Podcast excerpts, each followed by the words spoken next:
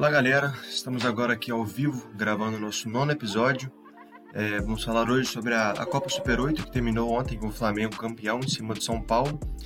E vamos também, para não ficar muito curto o episódio, a gente vai fazer uma no, nova análise do campeonato, assim como a gente fez no nosso primeiro episódio, falando dessa vez sobre o segundo turno. Vamos ver, é, comparar o que, com o que a gente falou é, que aconteceria no primeiro turno, como é que está acontecendo agora, o que, que mudou, o que, que manteve. E para isso eu tenho aqui comigo o, o Igão. Se apresenta aí, Igão. Fala galera, Igão na voz aqui. Começando mais um episódio, falando aí da final da Super 8, né? Essa fase final. Fazer uma sequência para o campeonato que a gente pode esperar. E não esquece de se inscrever nas nossas redes sociais, tá aparecendo aqui para vocês, ó. No canto superior esquerdo aí. É, lá no Twitter, sempre era. Lá no Twitter é arroba podcast underline 3 pelo Instagram, arroba podcast de 3, tudo junto. Se inscreve no nosso canal do YouTube, só digitar lá podcast de 3, o íconezinho da bolinha laranja. E aqui na Twitch, galera, quem puder deixar a inscrição aí também, vai ser muito bom pra gente. Vamos pra cima mais um episódio. E além do, do Igão, a gente tem também o famosinho do Twitter, como já é clássico, o Guilherme. Se apresenta aí, Guilherme. Fala, Dandan. Fala, Igão. Estamos aqui para falar da Super 8, que infelizmente a gente zicou o Minas, né? Mas falar um pouquinho disso tudo e falar do campeonato. Também tem algumas coisas que mudaram desde o primeiro episódio, tem outras coisas que seguiram a risca do que a gente falou. Mas a verdade é que tem muito campeonato pela frente ainda. A, a Copa Super 8 é de fato importante, mas a gente sabe que o objetivo principal de todo time é vencer é, a NBB. Vamos ver quem tá na frente, quem corre por fora. Enfim, bora lá. Bom, e para começar, vamos falar sobre o primeiro jogo que teve, foi a semifinal entre Flamengo e Bauru. O Flamengo, campeão, levou a melhor, né? venceu por 72 a 65. O Flamengo conseguiu controlar praticamente a partida toda. Uma partida legal de se ver, mas não foi das melhores. E aí, o que vocês têm a dizer sobre essa partida aí? É, exatamente. O Flamengo teve um controle bom sobre a equipe do Bauru, né? principalmente no final da partida. É, a equipe do Flamengo voltou a jogar muito bem no terceiro quarto ali, fez um, uma corrida ali de 20 a 12 nesse terceiro quarto. A equipe do Bauru entrou muito bem, ela entrou sabendo do, o que estava querendo para esse jogo, sabe? A equipe do Bauru realmente fez um bom jogo, mas no final toda a experiência, toda a camisa do Flamengo realmente levou o time para cima. É, eu destaco muito a atuação do, do americano Larry Taylor, que jogou muito bem, fez uma partida muito boa pela equipe do Bauru. Foram 16 pontos para ele, 6 rebotes. É, o Gabriel Jaú também, garoto, jogou muito bem, foram 14 pontos para ele, pegou muitos, é, alguns rebotes também. E já a equipe do Flamengo teve o destaque do Hetzheimer. O Hetzheimer que muitos criticaram na partida contra o Franca pelas quartas finais, realmente ele errou bastante, não fez um bom jogo, mas nessa partida ele despontou aí como principal cestia da equipe, marcou 14 pontos e ajudou o Flamengo a passar para a final, onde ganharia do, do São Paulo, né? É, assim, no o Bauru ele me surpreendeu mais do que eu esperaria que poderia até surpreender. Eu achava que poderia complicar o jogo contra o Flamengo, mas se a gente parar para olhar, cada time venceu dois quartos, né? Obviamente, o Flamengo nessa partida teve uma diferença maior de pontos, mas se for para comparar só os quartos, cada um venceu dois. Foi uma partida equilibrada, né? Pelo menos até o terceiro quarto ali, quando o Flamengo abriu uma, uma certa vantagem, abriu 10, 8 pontos de, de vantagem a partida ali. E ficou difícil pro, pro Bauru buscar. E muito por conta disso, o, aliás, isso ficou muito difícil muito por conta da, entre aspas, má atuação do, do Alex Borges, que se a gente parar para olhar, ele fez só cinco pontos na, na, na, partida ele parece que não está 100% fisicamente, né? Ele errando algumas coisas que não costuma errar, errando alguns arremessos que não costuma, e isso acabou pesando no final das contas, e mesmo assim o Bauru mostrou que tem um time competitivo, que tem um time que dá para brigar mas no final das contas venceu a experiência, venceu o time que está junto há mais tempo, venceu o time que tem mais valores individuais, teoricamente, se a gente olhar no papel. Falar que deu a lógica é assim, não é errado, mas também eu não sei se é tão certo depois do que o Bauru mostrou pra gente. Né? O Flamengo ele era favorito, mas teve um jogo mais difícil do que muita gente imaginava que teria. Né? O, o Bauru começou, venceu o, o, primeiro quarto, se eu não me engano, perdeu o segundo, o terceiro e venceu o último. Mas o, o que fica para esse Super 8 e para a sequência da liga, já que a gente vai falar um pouquinho, é que dá para esse time do Bauru competir. Precisa de alguns ajustes, mas dá. Eu acho que essa derrota do Bauru não é. Nunca é bom perder, né? Mas eu acho que os torcedores, a equipe do Bauru não está tão descontente com essa derrota, porque, primeiro, eles conseguiram ter o Alexei Borges de volta, ele, ele fez há mais ou menos uns 20, 25 dias, né? Se eu não me engano. Uma cirurgia no joelho e conseguiu voltar em bom nível, né? Não melhor, como o Guilherme disse, ele não está jogando como ele jogava antes. Mas só de já ter retornado, de já tá, poder estar em quadra, poder estar lá representando a equipe do Bauru, já é uma notícia boa para os torcedores.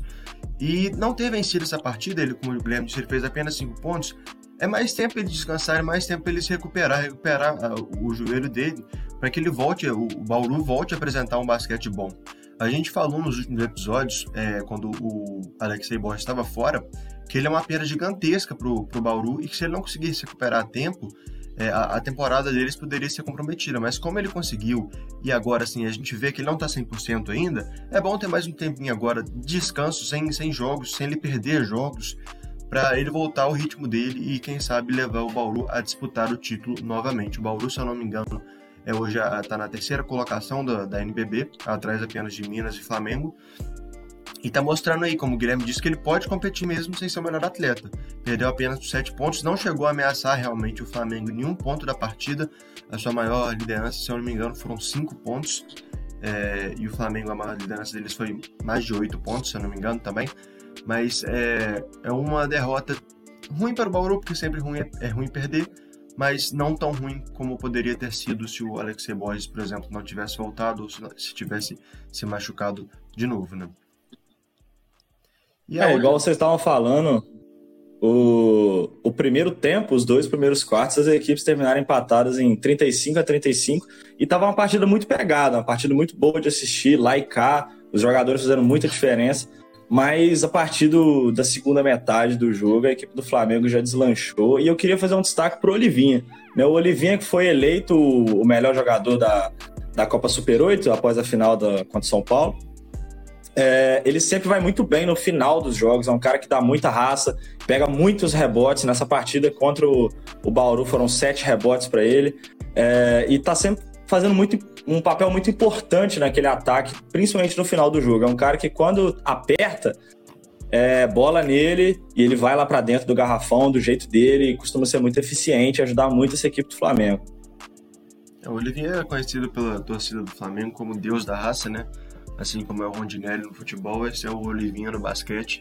Ele sempre briga, a gente já destacou que várias vezes ele não é o jogador mais alto, ele não é o jogador mais atlético, mas ele é o jogador sem dúvida da liga inteira, que é o jogador que mais briga, que mais dá raça, comemora qualquer cesta que ele faça, ele pega um rebote, ele rouba uma bola, ele dá um toque, ele sai comemorando, gritando mesmo. E a gente que joga basquete, a gente sabe como isso empolga, assim como agora no momento que está faltando a torcida no, nos ginásios, é, essa emoção, essa raça, essa vibração que o Olivinha passa acaba contagiando os jogadores do time dele, do Flamengo, para poderem continuar mantendo, fazer uma partida boa. E isso é uma coisa muito importante para manter o psicológico do time, né? E a próxima semifinal que a gente vai falar foi Minas e São Paulo. O São Paulo surpreendeu a gente, a gente tinha colocado a final entre Minas e Flamengo. O São Paulo, na temporada regular, tinha perdido para o Minas, mas aqui eles conseguiram fazer um bom jogo, dominaram o Minas, inclusive. O Minas não, não conseguiu fazer uma partida boa, não conseguiu se impor como havia se impondo na temporada regular, se eu não me engano, 14 vitórias seguidas na temporada regular, mais a vitória nas quartas de finais contra o Mogi, então eram 15 vitórias seguidas do, do Minas já, e acabou sendo derrotado na partida mais importante do ano até agora, que foi a semifinal é, contra o São Paulo. Né? O que vocês têm para dizer sobre essa partida aí? Bom, por incrível que pareça, na hora que a gente olha assim a quantidade de lideranças que cada time teve no jogo, o Minas teve oito lideranças e o São Paulo teve sete. E mesmo assim, quem venceu o jogo foi o São Paulo. Só que a diferença é que a maior liderança do São Paulo foi do terceiro para o quarto, quarto, que era uma liderança de 17 pontos. Era uma, era uma liderança de mais de 15 pontos já depois da metade do último quarto.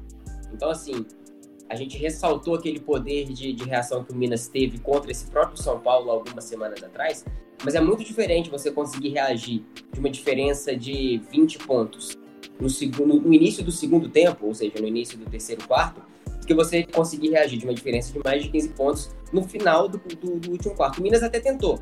chegou a diminuir essa vantagem, tanto perdeu só por 8 pontos, mas não foi o, o bastante. E a partida do Minas deixou a desejar, mas eu acho que é mais mérito do São Paulo do que demérito do Minas. A gente falou aqui, ah, mas é provável que a defesa do Minas consiga limitar o ataque do São Paulo a menos de 80 pontos. E conseguiu, o São Paulo fez 78 pontos.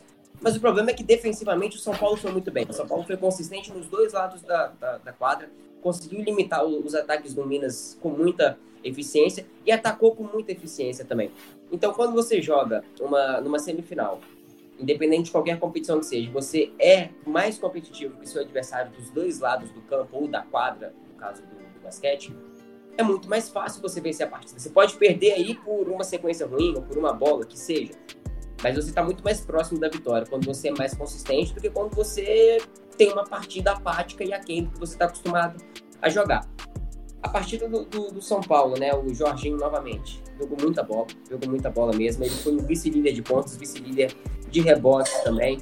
Lucas Mariano muito bem, Bennett muito bem. O São Paulo em si, ele mostrou uma consistência que a gente cobrava no início do campeonato, de, que, de distribuição de pontos, de distribuição de bolas, e conseguiu fazer isso muito bem nesse jogo. O Minas, por outro lado, não conseguiu fazer tanto assim, pecou em alguns arremessos. O São Paulo uniu. Acho que nesse jogo venceu quem foi melhor. Né? né? Seria aqui hipocrisia dizer, ah, mas o Minas só perdeu por culpa dele. Não, o Minas perdeu porque o São Paulo jogou muito bem e os méritos são todos do São Paulo. Eu vi algumas pessoas, inclusive, comentando na, nas redes sociais de, logo, logo, depois do jogo, né? Eu entrei na hashtag NPB lá e algumas pessoas dizendo que o São Paulo só ganhou porque o Minas teve, teve uma, uma noite ruim, não conseguiu jogar bem, não conseguiu impor o seu estilo de jogo, mas não conseguiu fazer isso muito porque o São Paulo anulou o Minas. Então não existe isso de demérito do Minas, é mérito do São Paulo, que foi para a final com muito merecimento. É, Gui, eu concordo com tudo que você disse. Eu acho até bem fácil dizer que o São Paulo é a equipe que melhor surpreende a gente na temporada, né? Porque a gente vai colocar o Flamengo como campeão da Copa Super 8, a gente fala do Minas, a gente fala do Franca, do Bauru, e o São Paulo é o time que está aí correndo por fora, dentro é, da mesma classe desses times, jogando muito bem, fazendo partidas gigantescas. O São Paulo é a equipe que tem a maior média de pontos até aqui do campeonato, são 91 pontos por jogo nos 15 jogos da NBB. Aqui na Copa Super 8 também jogou muito bem, fez boas quartas de finais e boa semifinal contra o Minas. Minas esse que estava de 15 vitórias seguidas, ou seja, é muita coisa, um time que vinha embalado, com muita confiança, e mesmo assim o São Paulo foi lá, jogou o seu jogo, o seu basquete, sem medo e conseguiu passar. A derrota que a gente vai falar a seguir para o Flamengo, é... não acho que estraga nada dessa temporada do São Paulo. Para mim é uma evolução gigantesca que esse time vem apresentando. É, tem boas peças, né? Como o Jorginho, atual MVP da Liga, Chamel, um veterano muito bom, o Lucas Mariano, que é um pivôzão que vem jogando muito bem essa temporada. Essa partida contra o Minas, por exemplo, foram 12 rebotes para conta dele, sendo 7 rebotes ofensivos, né? Que é bem mais difícil de, de se fazer, rebote ofensivo, e faz muita diferença na hora do jogo. Você ganhar outro ataque, você ganhar uma segunda chance. E o São Paulo é um time muito eficiente. Eu fiz até o, olhei aqui o ranking de times mais eficientes da liga, o time mais eficiente é o time do São Paulo. E em segundo vem a equipe do Flamengo. Eficiência é o quê? A quantidade de pontos que você converte por arremesso, né? O time que menos erra é o time mais eficiente. E esse é o time do São Paulo, que também tem o jogador mais eficiente da liga até o momento, que é o Jorginho. Então, essa partida contra o Minas, eu acho que foi só a cereja do bolo nessa temporada do São Paulo até aqui, para consagrar que é realmente um time que veio para ficar nesse top aí dos grandes da NBB. É, o São Paulo, é, ele, ele não errava os ataques. O segundo quarto, o segundo, é, o segundo quarto não, o segundo tempo, o terceiro e o quarto quartos, é, o São Paulo não errava. Eles, eles iam para o ataque, eles atacavam a mesma quantidade que o Minas atacava. E eles acertavam e o Minas errava tudo. É, o, ficou 19 a 17 o terceiro quarto para o São Paulo. Mas aí você olha, pô, não, foi equilibrado. Não, o Minas atacou até mais que o São Paulo. Eu falei que eles atacavam a mesma coisa. Não, o Minas atacou muito mais, o São Paulo e errou muito mais. Como o Igão disse, o São Paulo foi muito eficiente o jogo todo. Então, o São Paulo ia fazer uma coisa é, em direção à cesta, fazer uma jogada em direção à cesta, ele era é, objetivo, ele ia e fazia a cesta. O Minas rodava, rodava, rodava, chegava na arremesso para três, errava. Rodava, rodava, rodava, chegava a bola no garrafão, errava. Então, assim, é, fica difícil realmente ganhar um jogo. Isso é um mérito muito grande do São Paulo é a eficiência que eles têm em suas partidas, como bem disse o Vigão. E agora a gente vai falar da final. E agora eu queria começar. O Flamengo venceu o São Paulo por 79 a 71. O Igão falou ali que essa derrota do São Paulo acho que não, não tira a temporada boa que eles estão fazendo, eu concordo.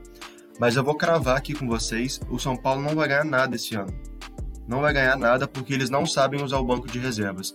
Eles usaram é, sete jogadores contra o Flamengo. É, os reservas eles não jogam.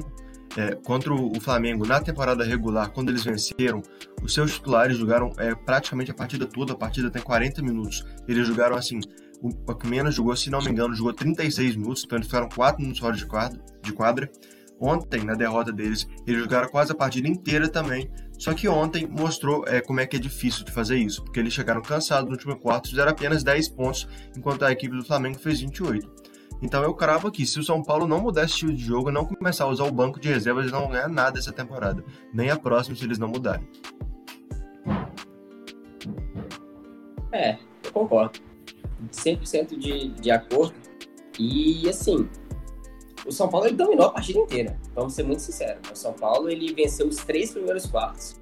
Chegou para o último quarto com uma diferença de 10 pontos, se eu não me engano. É, isso mesmo, é diferença mesmo. de 10 pontos no, no último quarto. Faltou perna. Faltou muita perna.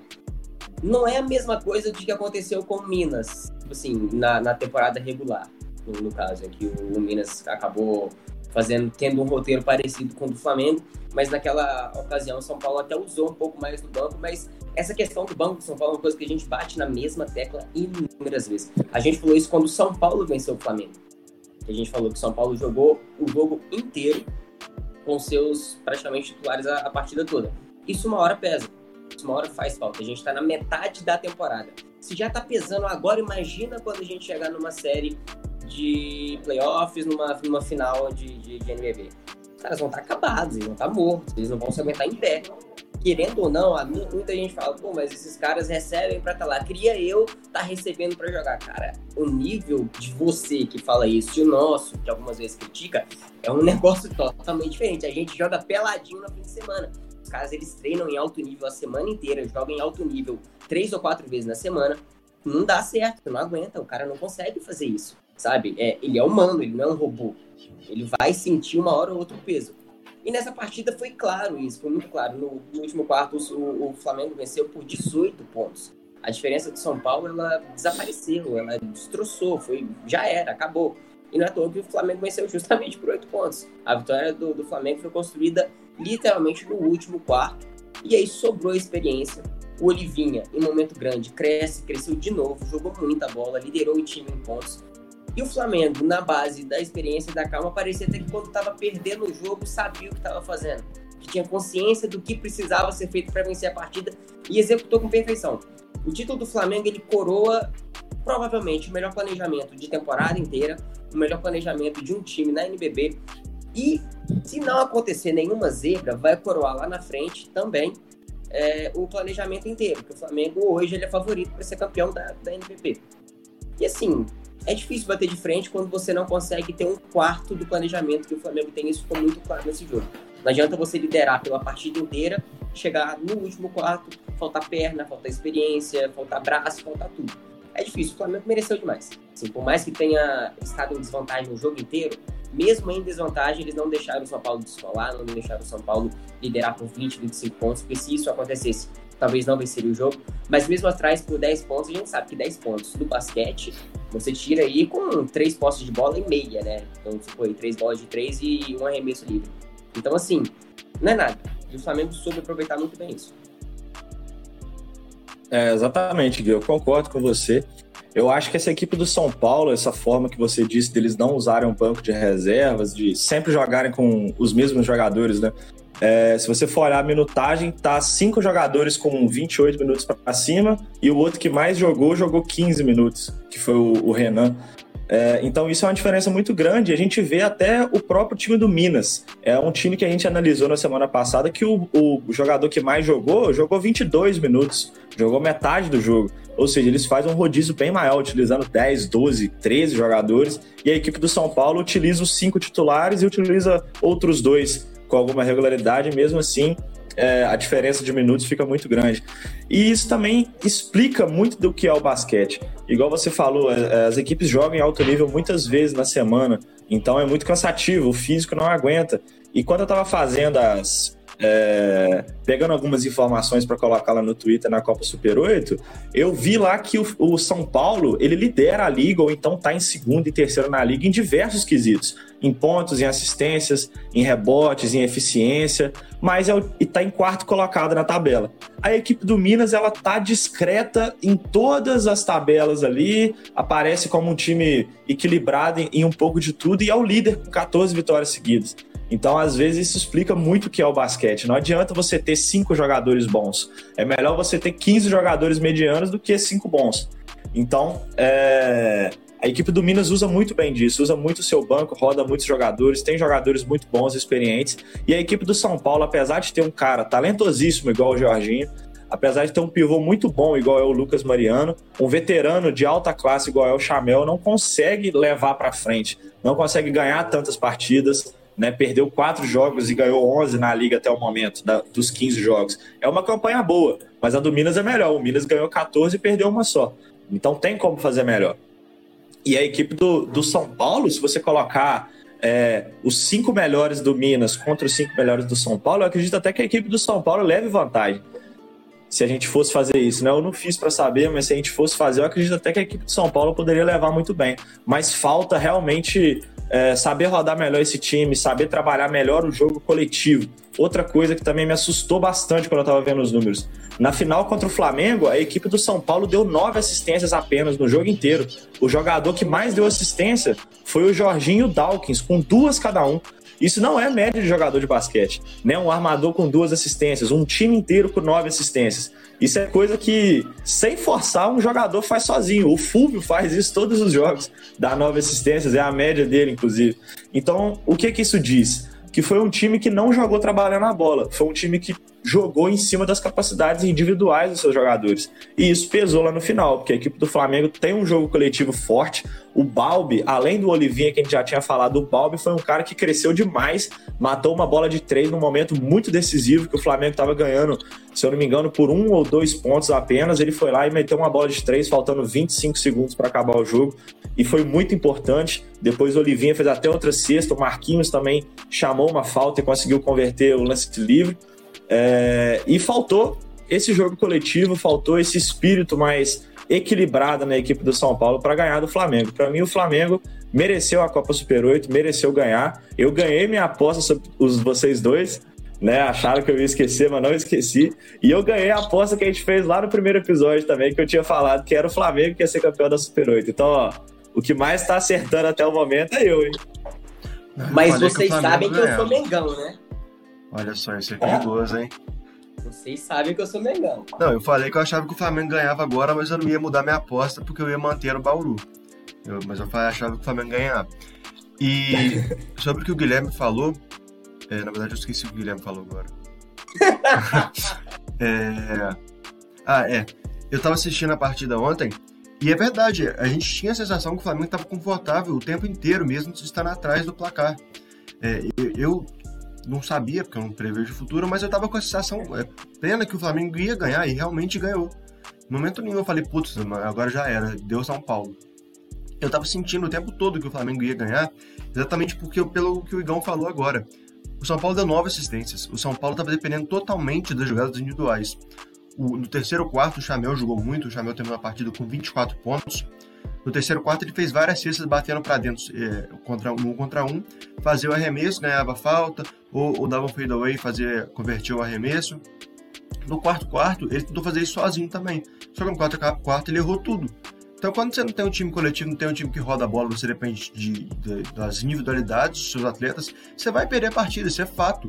O Flamengo, ele o, o Olivinha, ele teve uma performance individual no último quarto sensacional. Ele fez 14 pontos.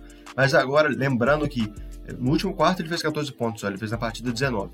Lembrando que, pelo que eu vi do jogo ontem, não teve uma jogada que ele pegou e foi sozinho para a cesta. Ele, ele, ó, eu vou lembrar aqui, ó.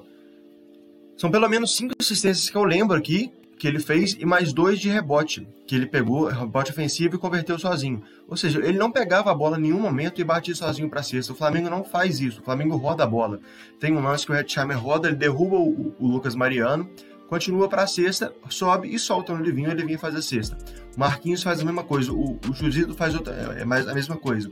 Para três, o Iago infiltra, solta no Olivinha livre para arremessar para três. Ele converte. O São Paulo não faz isso. O São Paulo pega, bate para dentro, tenta fazer. Se errar, volta, marca, pega a bola, faz isso de novo. Eles não mudam o estilo de jogo, além de usar só os, os titulares. Então, além de tudo que a gente falou, a pena pesa. Você não consegue fazer isso o tempo todo. Você precisa ter apoio dos seus jogadores. Então, se você não, não souber jogar coletivamente, como o Igão disse, é o que eu disse mais cedo. Você não vai ser campeão, São Paulo não vai ser campeão de nada nessa temporada. É uma coisa aqui que eu tô cravando.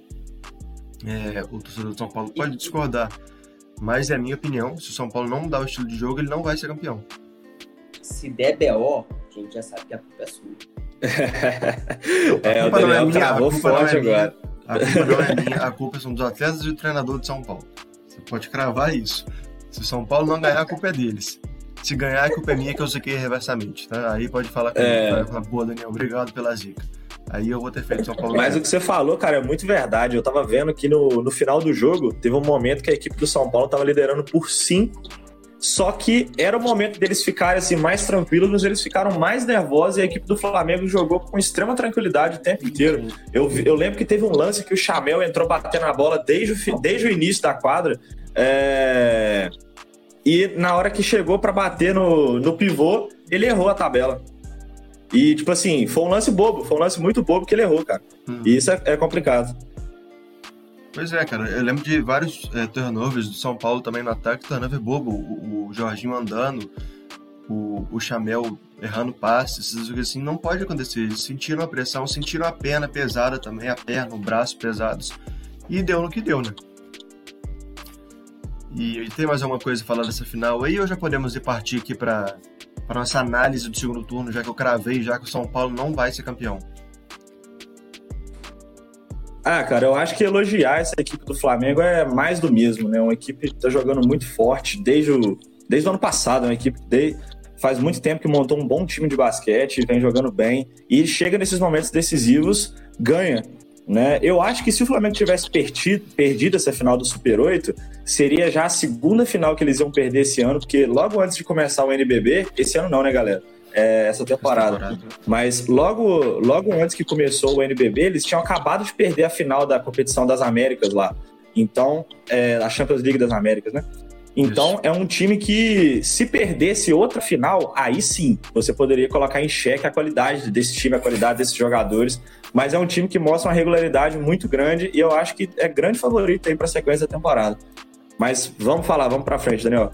Só para completar isso que você disse, Gão, eu, eu tava vendo a informação hoje no Twitter que desde 2013 a equipe do Flamengo no basquete chegou a 20 finais e foi campeão em 17 delas, né? Então é uma equipe que sabe vencer, que sabe jogar o basquete na hora decisiva e mostrou isso muito bem ontem. É, eu vou passar aqui rapidamente pela classificação do jeito que está agora. Todas as equipes têm 15 jogos. Em primeiro está o Minas, com apenas uma derrota. Aí vem Flamengo em segundo, Bauru em terceiro, São Paulo em quarto, Paulistano em quinto, Fortaleza em sexto, Franca em sétimo, Mogi em oitavo, Unifacis em nono, Corinthians em décimo, Pato Basquete em décimo primeiro, Campo Mourão em décimo segundo, o Pinheiros em décimo terceiro, o Cerrado em décimo quarto, o Caxias em décimo quinto e o Brasília com a temporada tenebrosa em décimo sexto. Então vamos lá, vou começar aqui. Eu quero que vocês falem qual vai ser a classificação final dos quatro primeiros e por quê. Pode começar você, Igão. Tá sem som, tá sem som, igual. É que eu tinha colocado no mudo aqui não percebi. É, a classificação dos quatro primeiros, cara, eu acho que depois dessa derrota na, na Super 8, o Minas ele vai voltar forte ainda. Eu não acho que ele vai ser aquele time que vai perder, vai cair de rendimento. Acho que eles vão dar trabalho e para mim eles vão terminar em primeiro ainda. E a equipe do Flamengo, para mim, vem logo atrás na segunda colocação. É... Já na sequência, eu acho que a equipe do São Paulo, cara, essa final da Super 8 foi muito bom para eles perceberem o quão grande esse time é. Né? Então acredito que eles vão tomar essa terceira colocação na tabela aqui. Já em quarto lugar, eu não sei a questão do Bauru, porque esse time do Bauru ele depende muito do Alexei. Né? E se ele é lesão no joelho, a gente sabe que é um negócio complicado, é um negócio difícil, a gente não sabe como é que ele vai voltar. Mas eu arriscarei a equipe do Bauru em quarto lugar também. É, as outras equipes que estão ali disputando, o Paulistano, o Fortaleza. A gente tem a equipe do Franca, que é uma equipe bem tradicional, né? uma equipe muito forte, mas caiu lá para sétimo, tá muito muito aquém do que a equipe pode mostrar. E a gente comentou isso lá no início do campeonato, que seria perigoso. É, é para essa equipe do Franca ter um time tão jovem, um time que perdeu algumas peças. Então eu acho que vai ficar Minas, Flamengo, é, São Paulo e Bauru, em quarto lugar. Só o Franca, que só para complementar o que você disse, vem de três derrotas seguidas, né? Por isso caiu tão lá para baixo. É, e agora, Guilherme, pode fazer sua, sua, seu top 4. Tô olhando a tabela aqui. E eu acho que os quatro primeiros vão acabar sendo esses quatro que estão aqui, não necessariamente nessa ordem. Talvez a gente pode ter até uma mudança, talvez na primeira colocação, né? O Flamengo assumindo o posto do, do Minas, o São Paulo assumindo o posto do, do Bauru, como o Então disse. Mas eu acho que não vai fugir muito disso aqui, não. Mas a gente tem que ficar muito de olho nos times que correm por fora, principalmente no Paulistão. A gente criticou muito o ataque do Paulistano, mas é uma defesa que pode vencer jogos. Né? Tem até uma máxima que ataques vencem jogos e defesas vencem campeonatos. Não acho que é o caso aqui. Não acho que é a situação, mas vai ser interessante. Acho que vai brigar até o final. Inclusive, não me surpreenderia se o Paulistano é, conseguisse uma quarta vaguinha. Fortaleza eu já acho um pouquinho mais distante dessa briga, por mais que esteja 9-6 o Paulistano 10-5. Acho que o Paulistano é uma equipe mais regular do que é o Fortaleza, independente dos valores individuais que a equipe do Fortaleza tem. Agora, em relação à primeira vaga, eu falei que ficaria entre Flamengo e Minas e eu vou seguir nessa, nessa pegada, mas eu acho que ao invés do Minas vir forte desse, desse, desse Super 8, eu acho que o Flamengo ganha muita moral. Né? O Flamengo por si só, ele não precisa ganhar moral para conseguir alguma coisa, isso a gente sabe. O time do Flamengo, ele é, não vou falar de longe, mas é hoje o melhor da liga. Então, acho que essa primeira colocação ainda fica com o Flamengo. E os quatro primeiros eu mantenho, os quatro que já estão aqui, com um olho meio de lado para o paulistano e para o que será que esse time pode fazer daqui para frente. Bom, o meu vai ser bem parecido com o de vocês também. Como vocês disseram, não tem como muito como fugir disso. Eu acho que o Flamengo vai terminar em primeiro, o Minas vai terminar em segundo, o São Paulo em terceiro e o Bauru em quarto. É bem parecido com o de vocês, é a mesma explicação. O Flamengo e o Minas vão brigar até o final pela primeira, primeira vaga. Mas eu acho a equipe do Flamengo mais completa que a do Minas. Acho que uma equipe com psicológico melhor também. Então eu acho que eles vão terminar em primeiro.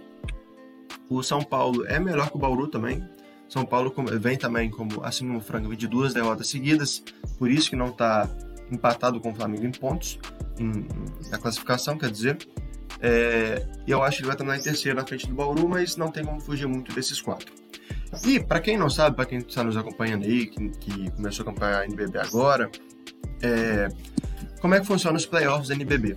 Os quatro primeiros colocados eles vão direto para a fase de quartas de finais.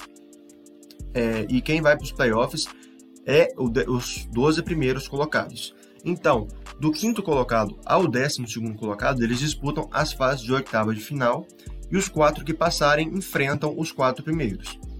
É, então agora, como a gente já fez os quatro primeiros, eu quero que vocês falem também qual que vai ser os, os outros é, classificados para o playoffs. Aí não precisa ser ficar muito Mas quem que você já vai classificar? Você acha que vai mudar alguma coisa? Se o Pinheiros, o Cerrado, o Caxias ou o Brasília vão conseguir se recuperar no segundo turno e pegar uma vaga nos playoffs? Vocês acham que vai manter isso aí mesmo? Cara, então, vamos lá. Difícil essa pergunta aí que você fez, hein? Bem complexa. Mas vamos então vir aqui para o lado de baixo na tabela e ver os times que estão fora da zona hoje.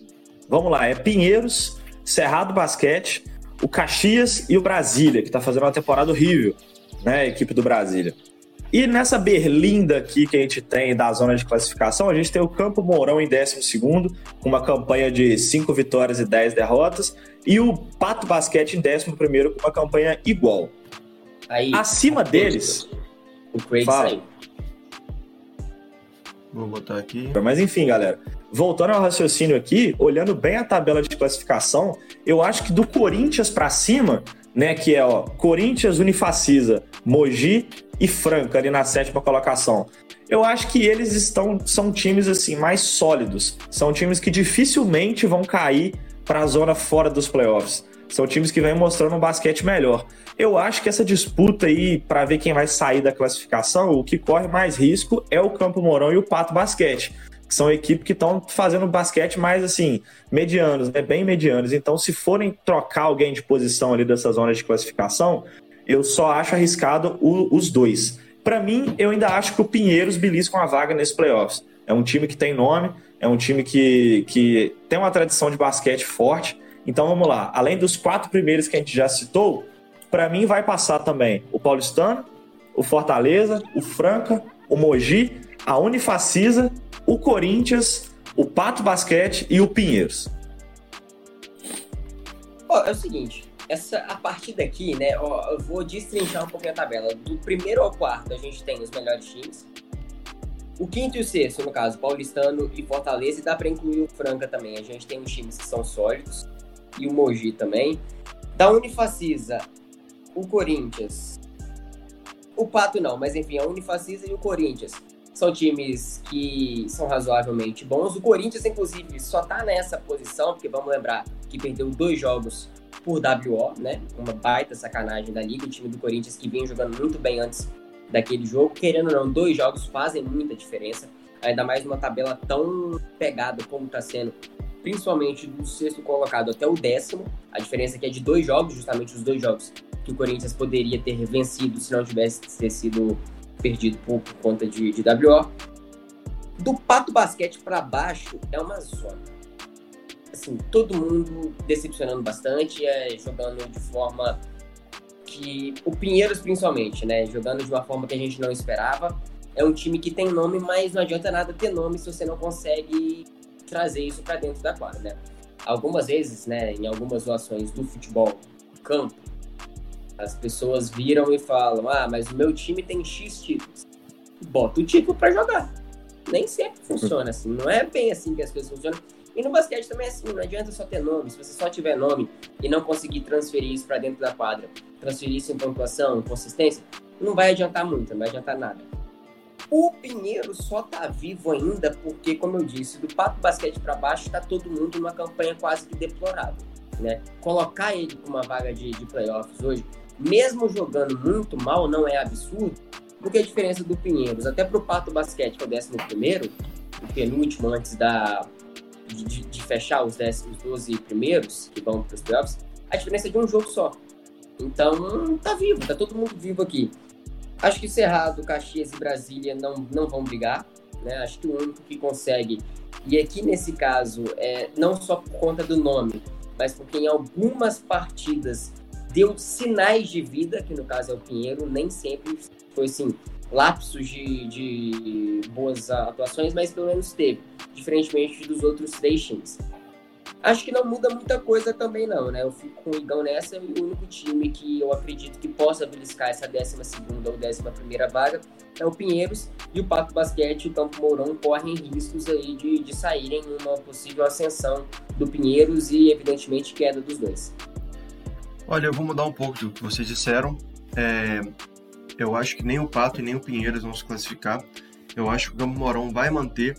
E quem vai para os playoffs na última vaga vai ser o Cerrado. O Cerrado ele é mais consistente ofensivamente e defensivamente do que a equipe do Pinheiros. Ele tem mais pontos feitos e menos pontos sofridos. Ok, tem uma derrota, a, tem uma vitória a menos, mas eu digo aqui que vai se classificar em 11 o Campo Mourão. Não necessariamente 11, mas eles vão se classificar e o Cerrado vai pegar a última vaga, o Campo, o Pato Basquete e o Pinheiros não vão se classificar para os playoffs dessa temporada. Estou cravando aqui. Muito parece tá diferente de vocês cravando, cravando. Pode clipar aí quem quiser. Cravando? Gravando, cravando.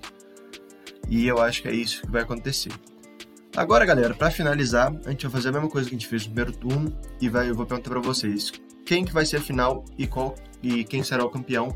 Eu, eu vou começar dessa vez, porque eu, eu tive que esperar vocês dois falar das últimas vezes. Então, para mim, a final vai ser Flamengo e São Paulo de novo. E como eu disse, o São Paulo não vai ganhar nada, o Flamengo vai ser campeão. E aí? Vai, vai que é sua, então.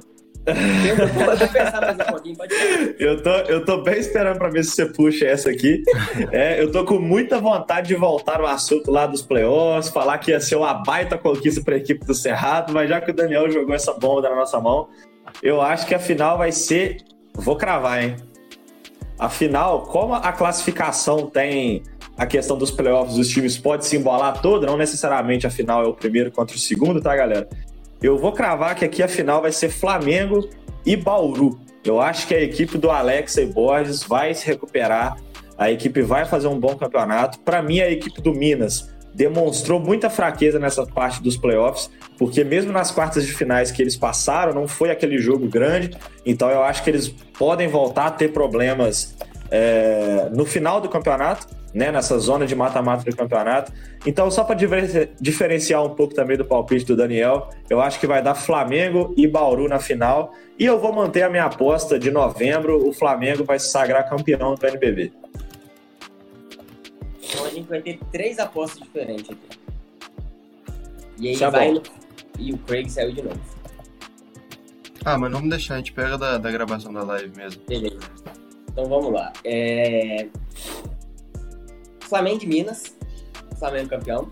Acho que o Minas ele tem muito potencial. Não é uma única derrota que termina a temporada inteira. Não é uma única derrota que acaba com uma série de 15 jogos invictos. Acho que o Minas ainda tem muito para mostrar. Volta com esse gostinho de quero mais. De tipo assim, a gente podia ter entregado mais. Agora é a hora. Se não entregar agora, não entrega nunca mais. Então eu vou apostar no Minas nessa final. Flamengo campeão. Mas vocês sabem, né? Que do jeito que a gente é azarado, a gente vai ter Franca e Pinheiros na final da. da... é, cara, o que você falou é bem verdade. Eu não acho que o Minas vai morrer, não. Ligão.